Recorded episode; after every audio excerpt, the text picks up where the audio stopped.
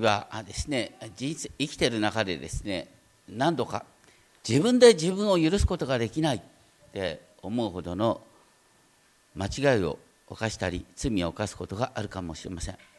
そのそんな時にですね神と教会に対して合わせる顔がないという思いになって激しい痛みを味わいながらでもこれは自業自得だからって真正面から神に訴えられない気持ちになることがあるかもしれません。それはあなたの心の良心の働きが機能している印とも言えますけれども同時にそれはまあ簡単に言うとプライドなんだね。自分を神として自分を許せないっていうのは自分を神としてる。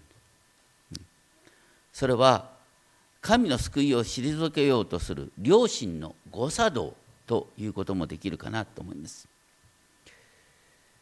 旧約においては神ご自身が汚れたイスラエルの民のただ中に住みそして新約においては神がイエスを通してご自身との交わりを回復させてくださった。良心の清めっていう観点からキリストの血の意味を今日考えてみたいと思います。9章1節でさて初めのものも礼拝の規定と地上の聖女を持っていましたと書いてあるんですけれども厳密に言うと8章13節も9章1節も契約っていう言葉書いてないんですね。要するに初めのものと言いながら後につなげるような書き方してるんですけれどもそしても初めのものが礼拝の規定と地上の聖女を持っていたのは当たり前の話。でも何であえてこう書いてあるかっていうとその前にあったですね初めのものを古いものとされた。年を経て古びたものは間もなく消えゆくと言ってその旧約の礼拝の規定が消えゆくものだっていうことを改めて明確に書いている。それどうしてかっていうと新しい契約の登場によって不必要になったからだ。要するに新しいものが古いものを飲み込んだんだっていうことを言ってる。でもその時に古い契約の素晴らしさを理解して初めてより新しいものの素晴らしさが分かる。そういう意味で旧約聖書を理解してないとね旧約聖書がどれだけ素晴らしいかっていうことを理解したらその程度においてキリストの救いのさらに素晴らしいということが分かるんだよってことなんですね。礼拝規定といえばレビ記レビ記の一番最初に何て書いてあったかその冒頭に「主はモーセを呼び会見の天幕から彼に告げられた」会見の天幕がどこにあったかっていうと地上にあった。それまでモーセは神の御心を聞くためにどうする必要があった。モーセは神の御心を聞くために登山をする必要があった。シナイ山。標高2244メートルあるっつ皆さん2224メートル2244メートルの山登りは結構大変ですよ。モーセはそこにまで登ってって初めて神の啓示を受けることができたんです。モーセが40日間いないうちにみんながですねモーセいなくなったと思ってグズ礼拝始めたなんて話があったね。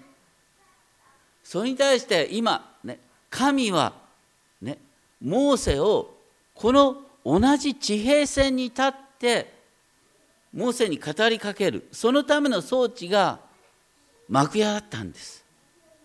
だから幕屋っていうのはすごいことです。神様が私たちと同じレベルまで降りてきてくださったっていうことなんです。でも最初に神様がこの地に降りてきた時の情景がねシナイ山に降りた時の情景が出エジプト19章にこうこう書いてある。雷鳴と稲妻と厚い雲が山の上にあって角笛の音が非常に高く響いたので宿営の民は皆震え上がった。シナイ山は全山が煙っていた。主が火の中にあって山の上に降りてこられたからである。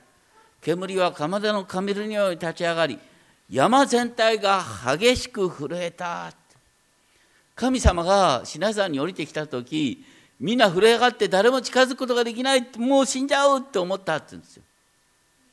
その栄光の神がなんと人間が作った幕屋の中に住んでくださるって言うんです。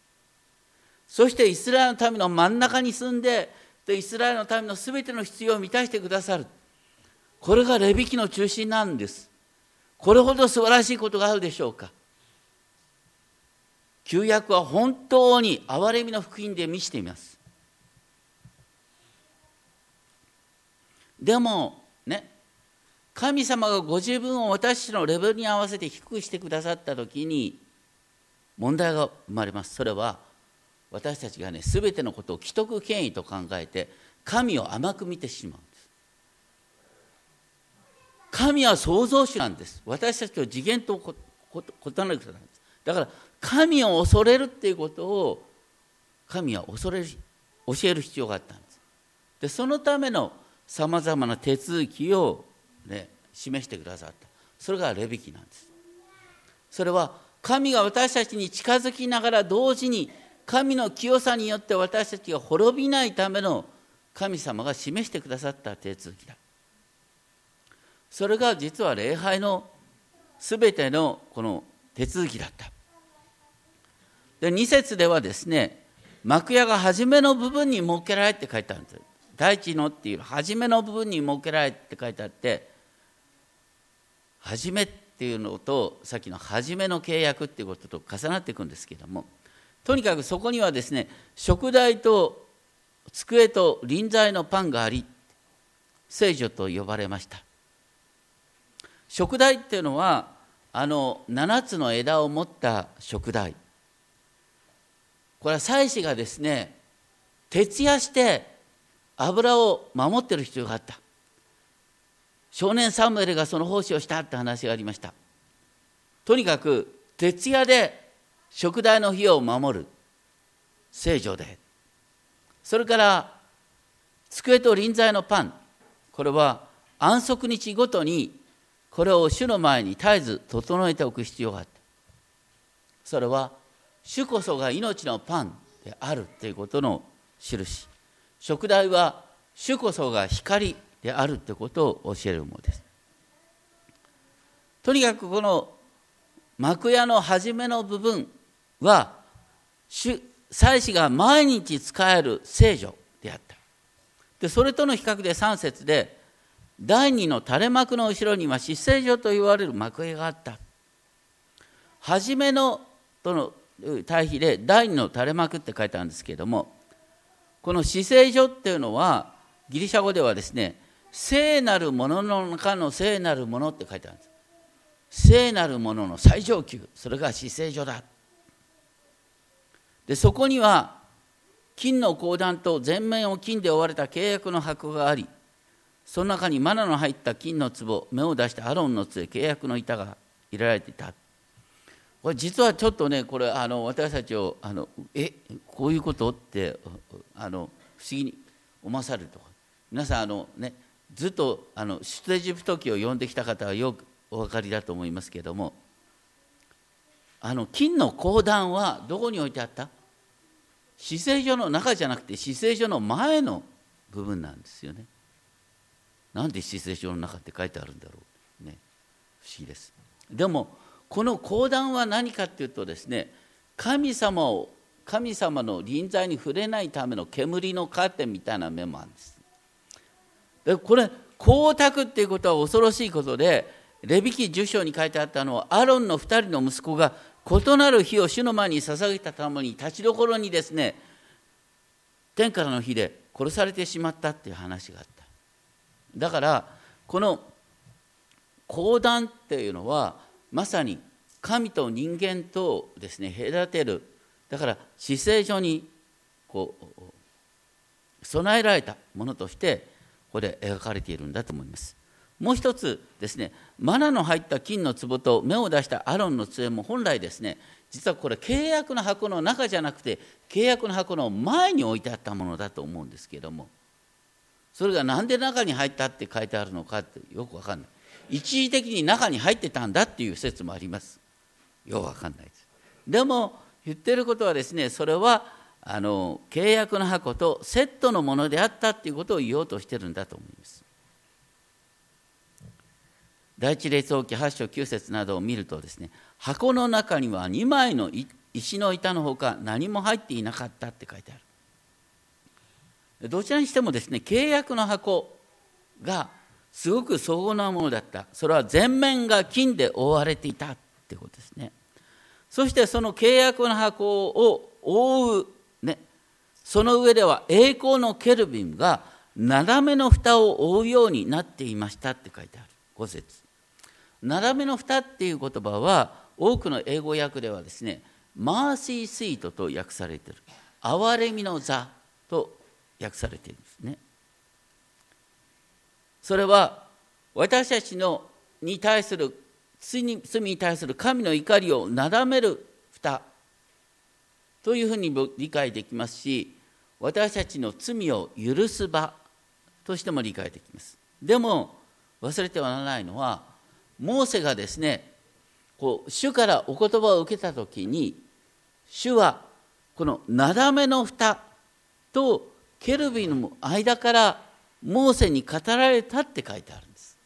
だからなだめの蓋っていうのは罪の許しと同時に主がモーセに語りかけてくださった場私と私たちと神様との接点となる場だった。そして5節ではそれらをまとめるようにこれらについて今は個別に述べる時ではありませんまあこのヘブル書の読者はヘブル人であるだからこういうことは全部知ってるっていうことを前提だっていうふうに考えられますしが同時に実は、ね、キリストの登場によって契約の箱は必要なくなった大体契約の箱はいつから居場所が分かんないんですか？契約の箱は。ね。バビロン捕囚以来契約の箱はどこに行ったか分からない。ね。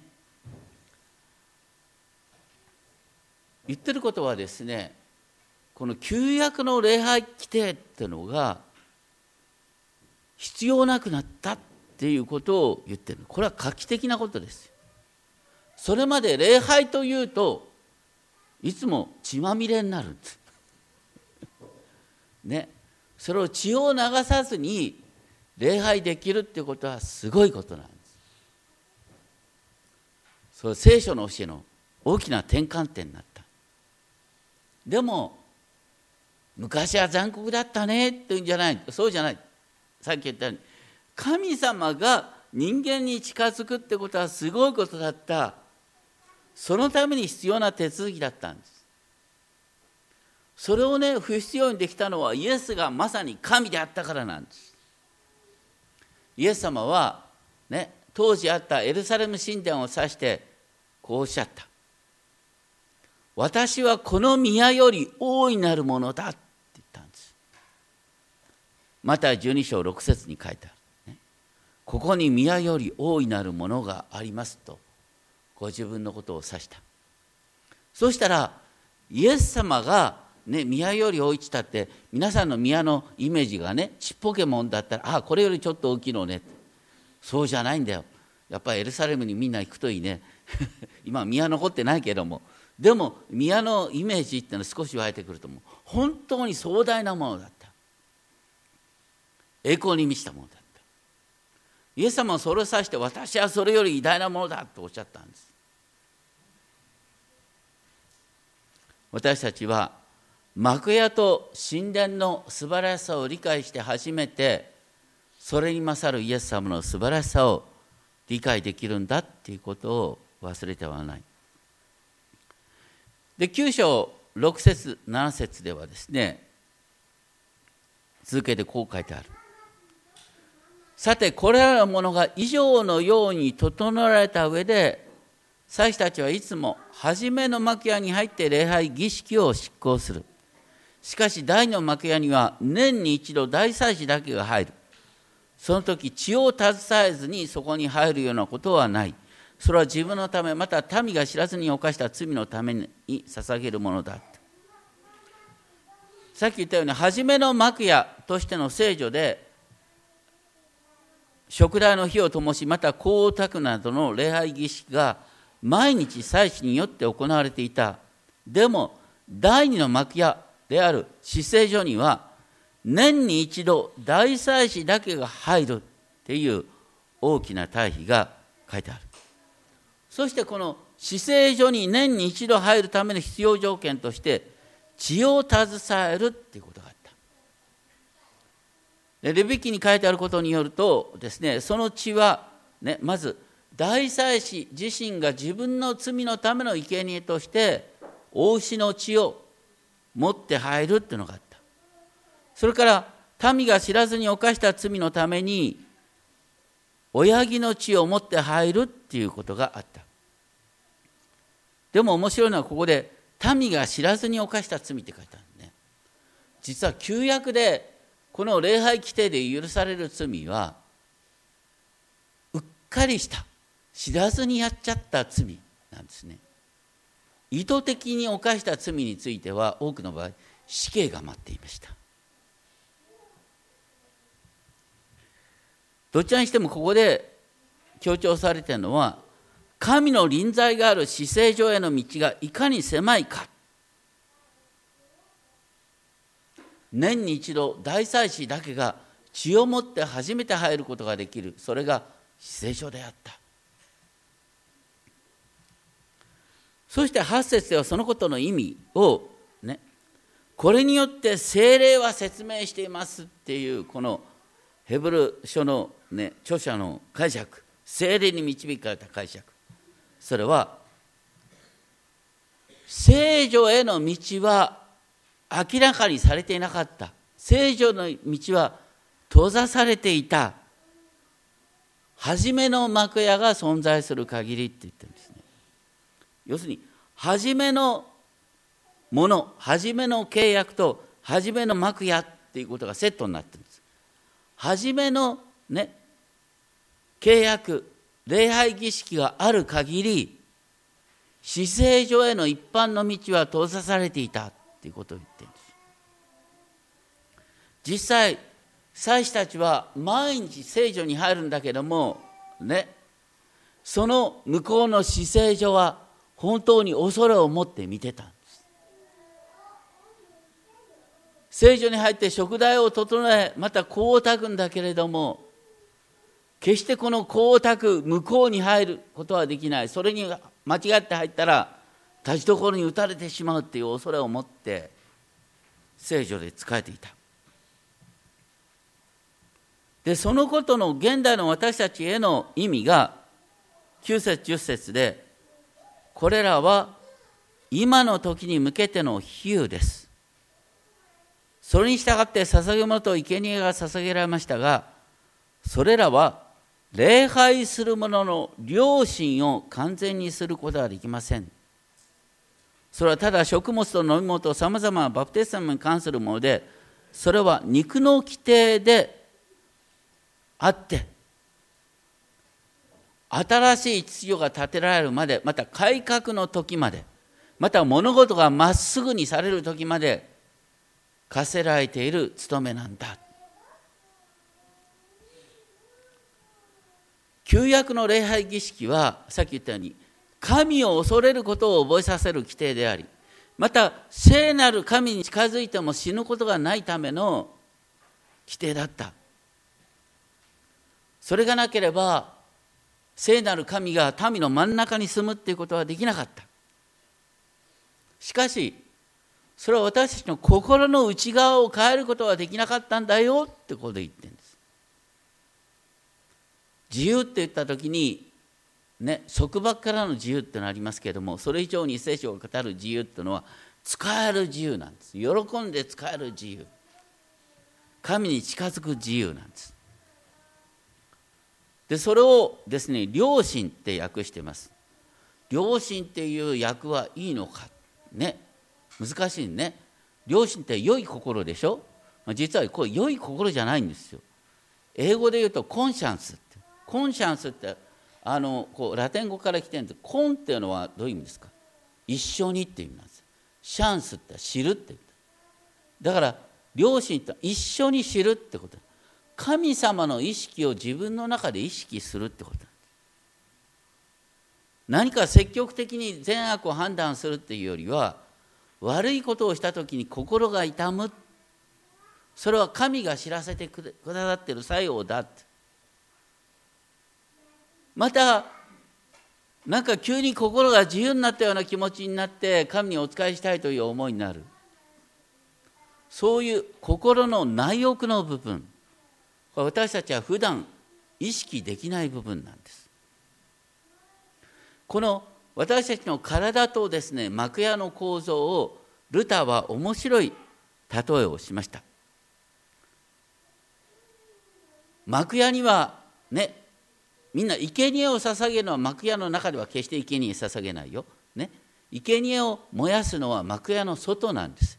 外庭。外庭ってのは私たちの体に相当します。ね。私たちの体はみんな見えるでしょ？あの人足が短いなとかさ、色と見えちゃうんだ。ね。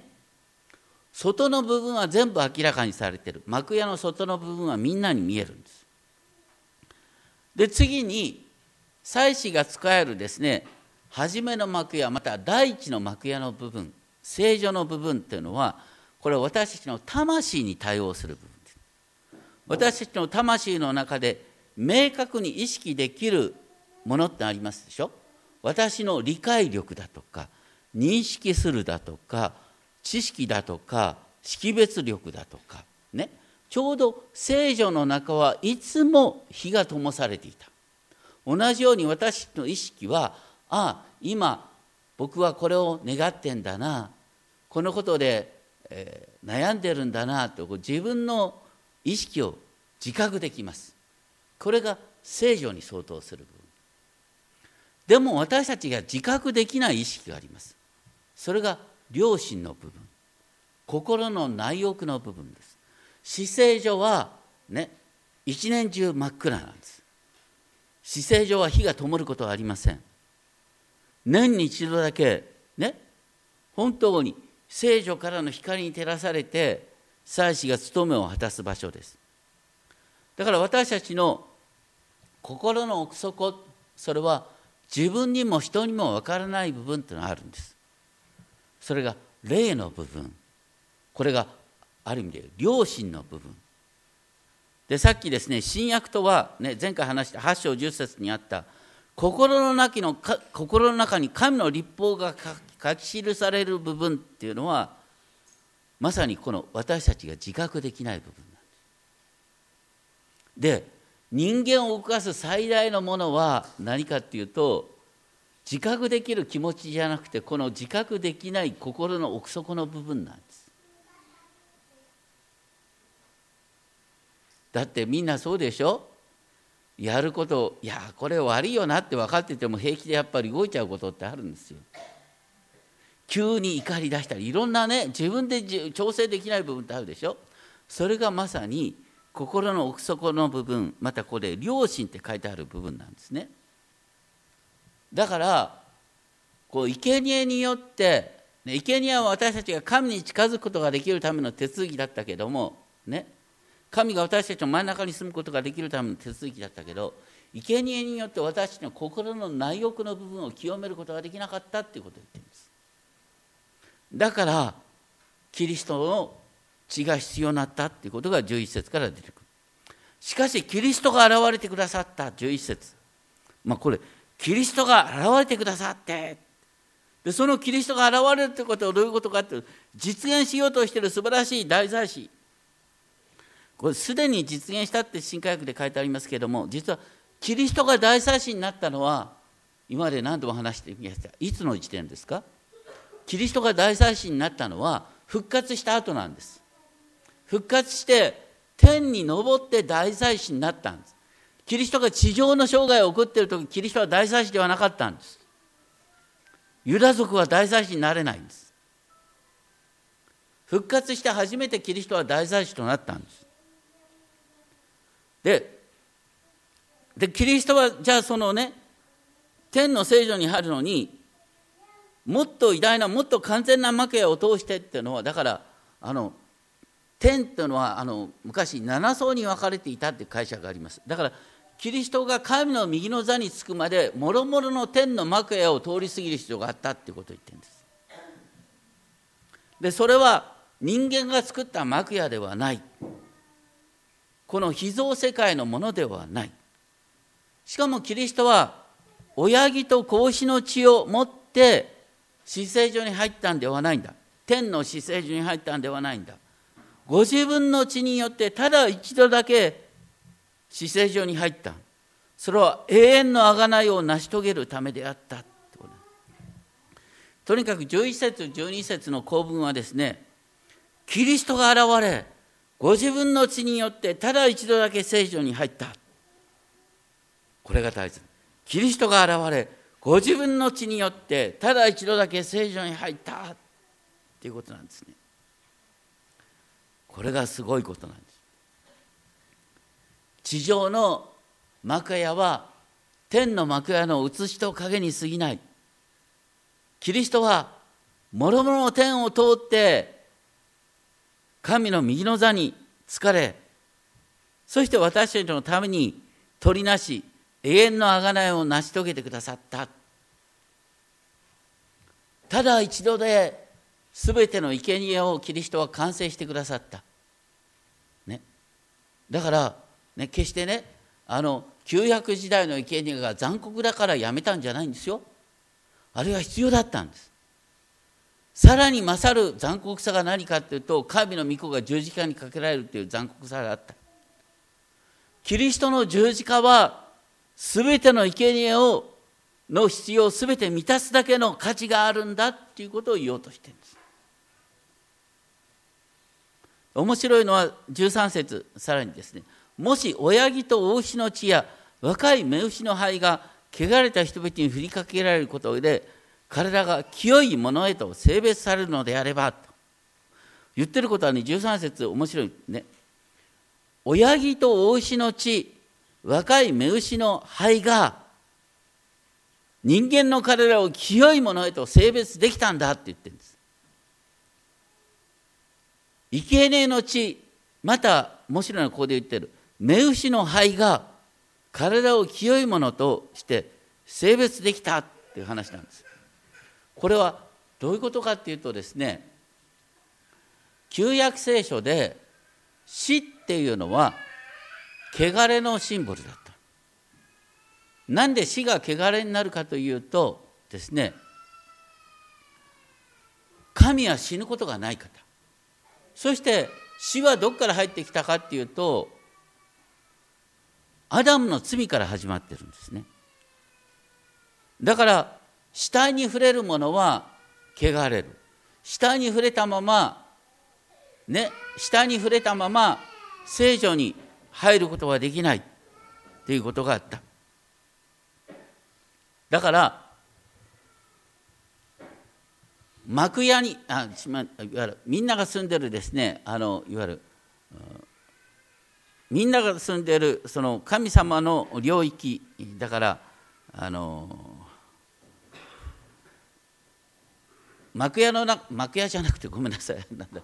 えっと集会場 集会いや集会の部分にねみんなが入るにはあのいわゆる千代であごめんなさい。生贄で、えー、清めの生贄が必要だったんです。ところがねあのこう荒野の旅の間さとにかく神様はみんなが死ぬのを待ってたんだから二十歳以上の男がみんな死ぬのを待ってたんだからバッタバッタとみんなが死んでいくわけですよ。だ死体の勝利するたびにですねあのこう集会場に入ることができなくなるわけですよ。それじゃ困るっていうんでなるべく簡便な方法でですね簡単な方法で汚れを清める必要があったんです。で神様が簡単にどうやって汚れを清めるかっていって神様が生み出してくださった方法が何かっていうとですねあの えっと赤い目牛をですね宿営の外で宿営だ。宿営の外でほふらせてそしてねあのその赤い目牛を焼くわけですよ。その焼く時に杉の木とヒソップの火色のより糸を取ってね目牛が焼かれている中に投げ入れてそこから特別な聖なる灰を作らせる。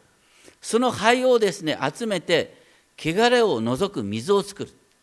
汚れを除く水を作ってねソップを取ってこの水に浸して汚れたものに振りかける。ね。これを8日目と7日目に行うことによって1週間経ってその人は宿営の中に入ることができるっていう手続きなんです。だから簡単に言うとですねまあ毎回のこう生贄を捧げたら大変なことになるんです。バッタバッタと死ぬんだから。ね。じゃあじゃあどうやってみんなを宿営の中に戻すかって言ってで簡易簡便な方法で、ね、こうやって特別な清めの水を作らせたんですよ。神様の命令。ね。でここに清めの水を作らせてそれを振りかけることによってさらっと清くなってみんなが宿営に戻ることができるってことなんです。それはね何が見えるかっていうと神様がそうしてまでねそういう特別な便利な方法を神様編み出してまでですねみんなをとにかくご自身の領域に招きたいと願ってるってことなんです。だからねましてこのね、えー、若い目牛の肺によって私たちの体が清くされる。それに比べたら、ね、なんと神の御子がご自身の血を流してくださったんだ。肺で作った水で清められる。それに対してましてキリストの血は、ね、いかにすごいのかっていうことを言おうと。だから14節はましてキリストの血はどれだけ勝っているでしょう？その地のことがそれは常しえの御霊によって傷のないご自分をお捧げになったことによるキリストの血なんだ。だからね言ってることはあの目牛の灰で作った水で体は清められたんだ。神様がそう定めてくださったんだから。ましてキリストの血があなたの良心を清めないわけがあろうかっていう比較なんです。だから旧約のこのね規定のありがたさ目牛の灰で清めてもらったんだとねこのありがたさが分かれば分かるほどまして神の御子の十字架の地汚れのない方の十字架の地はどれだけの力があるだろうかっていうことを言おうとしてるんです。私たちは知らないうちにですねあの自分で自分の心を整えるって考えてるんですね。自分で自分の心を整えるぐらいだったらイエス様は十字架にかかる必要がなかった。心の内欲は自分でも制御できない部分なんです。それはキリストの血によって初めて清められる。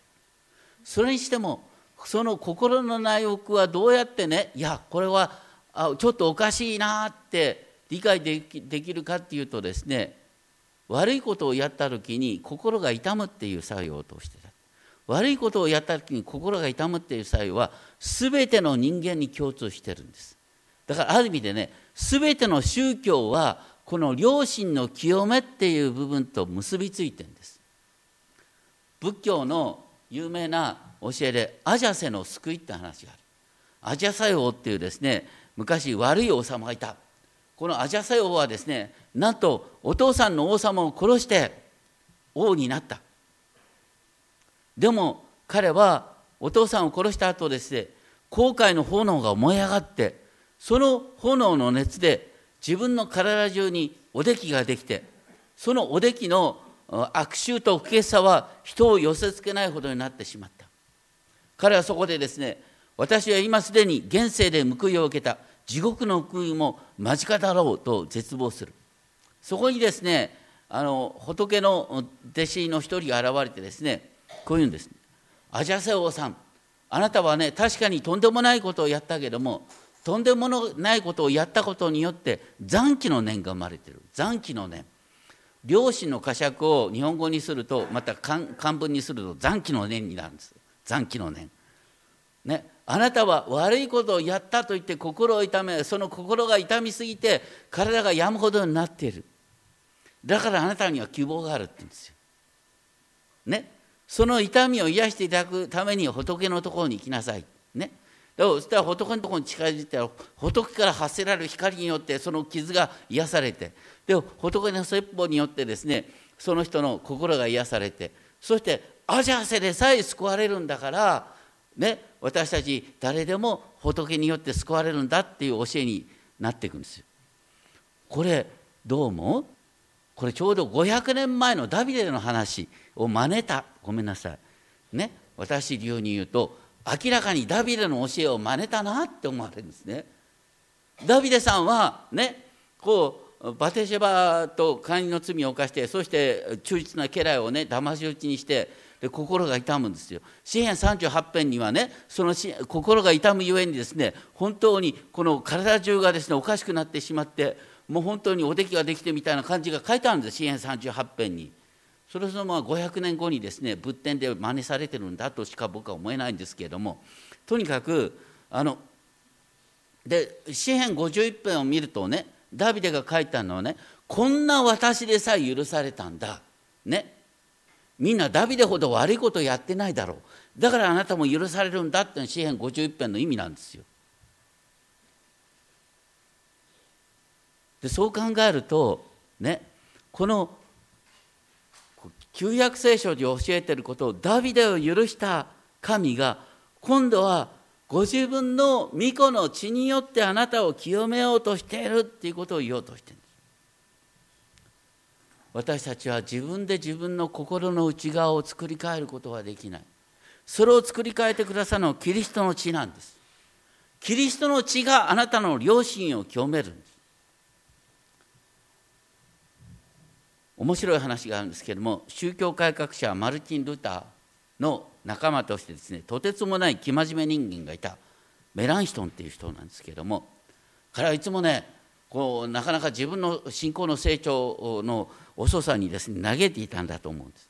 それに対してルターがですねこういう手紙を書いた。有名な手紙なんです。神は架空の罪を犯した者を許すんではない。罪人であれ大胆に罪を犯せ。大胆に罪を犯せ。しかしさらに大胆に罪と死と世界の勝利者であるキリストを大胆に信じかつキリストを喜べ。言ってることはね自分が悪いことしたかなんていうことを考える暇があったらキリストの血を褒めたたえなさいって言うんです。私たち内省的になるってのは本当に危ないんです。内省的になると何かっていうと心がどんどんどんどん内側に向かうんですよ。内側に向かいすぎると今度は両親が誤作動を起こすんです。両親が誤作動を起こすとこんな私は教会に行く資格がない。偽善者にならないと教会に行けないという気持ちなんです。両親の誤作動なんです。それに対してルターは言ってるのはね私たちこの地上に生きてる限りは罪を犯さざるを得ないところがあるんだ。全てが狂ってしまってんだから。本当に私たちが罪を犯さなくなるためにはこの世界全体が新しくなる必要がある。必要なのは今ここでキリストの十字架の地に感謝してキリストを称えることなんだ。あなたが反省したから心が変わるぐらいだったらキリストは十字架にかかる必要なかったんですよ。全てはこのね反省の心だとか良心の痛みから全ての宗教が生まれるんです。仏教にどうして許されるのかっていう理由は分かんないんです。キリストの血があなたの良心を自分でも変えようのない心の内側を変えてくださるんだっていうのが福音なんです。私たちは知らないうちにキリストの十字架の血がどれだけすごいものか。これはね旧約の目牛の、ね、灰でさえ神様あなたの体を清めることができたんだ。まして傷のない神の御子の血はあなたの心の奥底を清めないわけがあろうか。どうか本当に、まあ、適度な反省は必要なんですけども、それ以上に大切なのはキリストの血をの力を知ること。お祈りしたいと思います。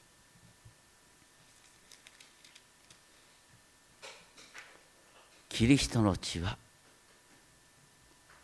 キリストが傷のないご自分を常しえの御霊によって神にお下げになったその血はキリストの血は私たちの良心を清めて死んだ行いから離れさせ生ける神に仕えるものにすることでしょうか。キリストの血は私の良心を清める。良心を清めた結果として私たちは死んだ行いから離れて神に仕えることができる。私たちはこのように教会に仕えることができているのは私たちの良心が清められた結果です。私たちはこのように喜んで礼拝に来られるのは良心が清められている結果です。一生懸命奉仕したいと願うのは良心が清められている結果です。本当にありがとうございます。すべてを起こしたのはキリストの十字架の地です。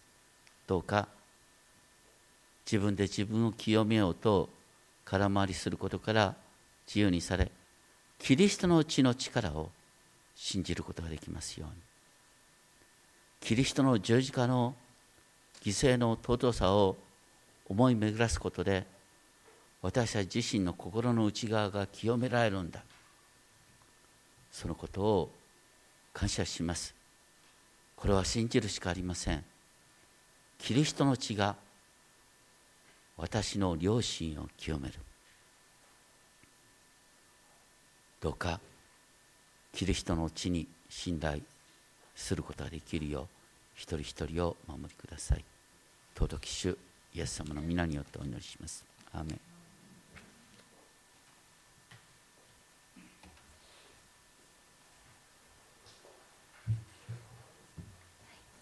応答の賛美です。